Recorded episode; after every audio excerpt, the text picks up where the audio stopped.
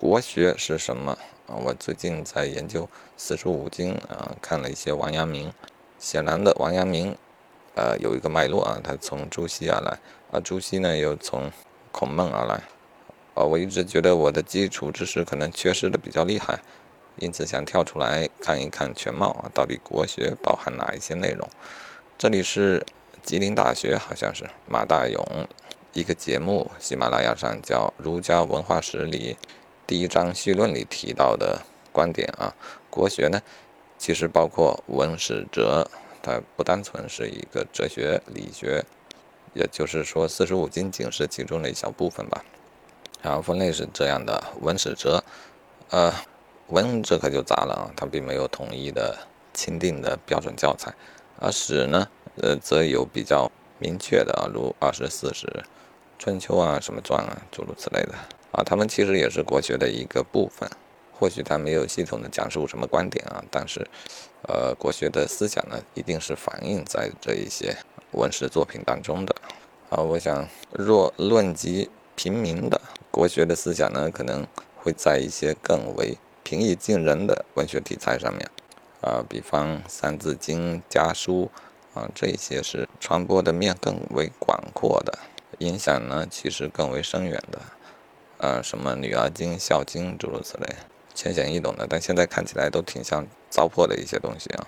然后呢，在戏曲、杂剧、小说啊这一类里面，其实也透着相当浓重的国学的一种精神，而这一些就非常难于集中的学习了，只能看我们从前读过多少这样的书啊。若读得多呢，则容易在脑子中寻找到素材，对国学进行研究。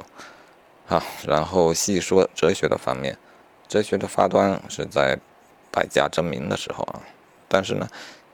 嗯，占主流地位的呢，其实除了诸子百家，还可以看到有佛家和道家的思想啊，这个顺序大概是这样的啊。诸子百家当中的儒家一开始并不占优，汉朝之后呢，方才成为了占统治地位的一种思想。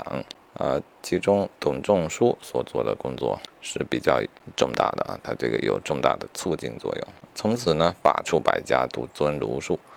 呃，官方是这样的，但实际呢，佛家与道家的精神其实也是并存的。嗯，后期的儒家的思想呢，其实也有对世与道进行一些转化和吸收或统一吧。然后。估计就是从董仲舒开始呢，啊，确定了四书五经这样一些经典的啊，或者说指定的教材，而之后的人呢，就只能在这些教材的基础上发展自己的理论体系啊。我猜想他们之间的关系应该是递进的啊，至少呢是要与时俱进的。嗯，其后的一个高峰应该就是程朱理学。那朱熹我们比较清楚，至于这个程是谁，我至今没搞清楚啊。家里似乎也没他们的书，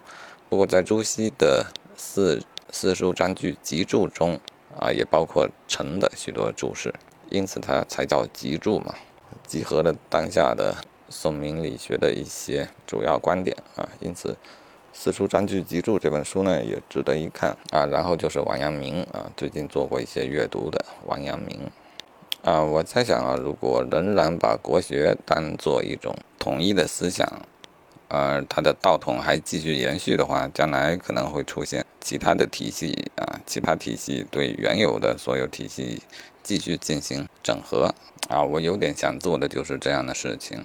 嗯，再解释这一些传统的经典呢，一定要有符合现代的一个体系。也正是在一代一代人共同的努力之下呢，啊，一个特别传统的思想呢，永远能够放焕啊，焕发出新的生命嘛。啊，当然，现在说我要做这么个事儿呢，是话说的有点大。嗯，但方向如此啊。首先，你先了解啊原本的最基基础的素材啊，以及比较重要的两个阶段：程朱理学、王阳明心学。好，光是学习啊，这个工作量比想象的还是大。但是呢，有做就会有一些进展呗，多想无益。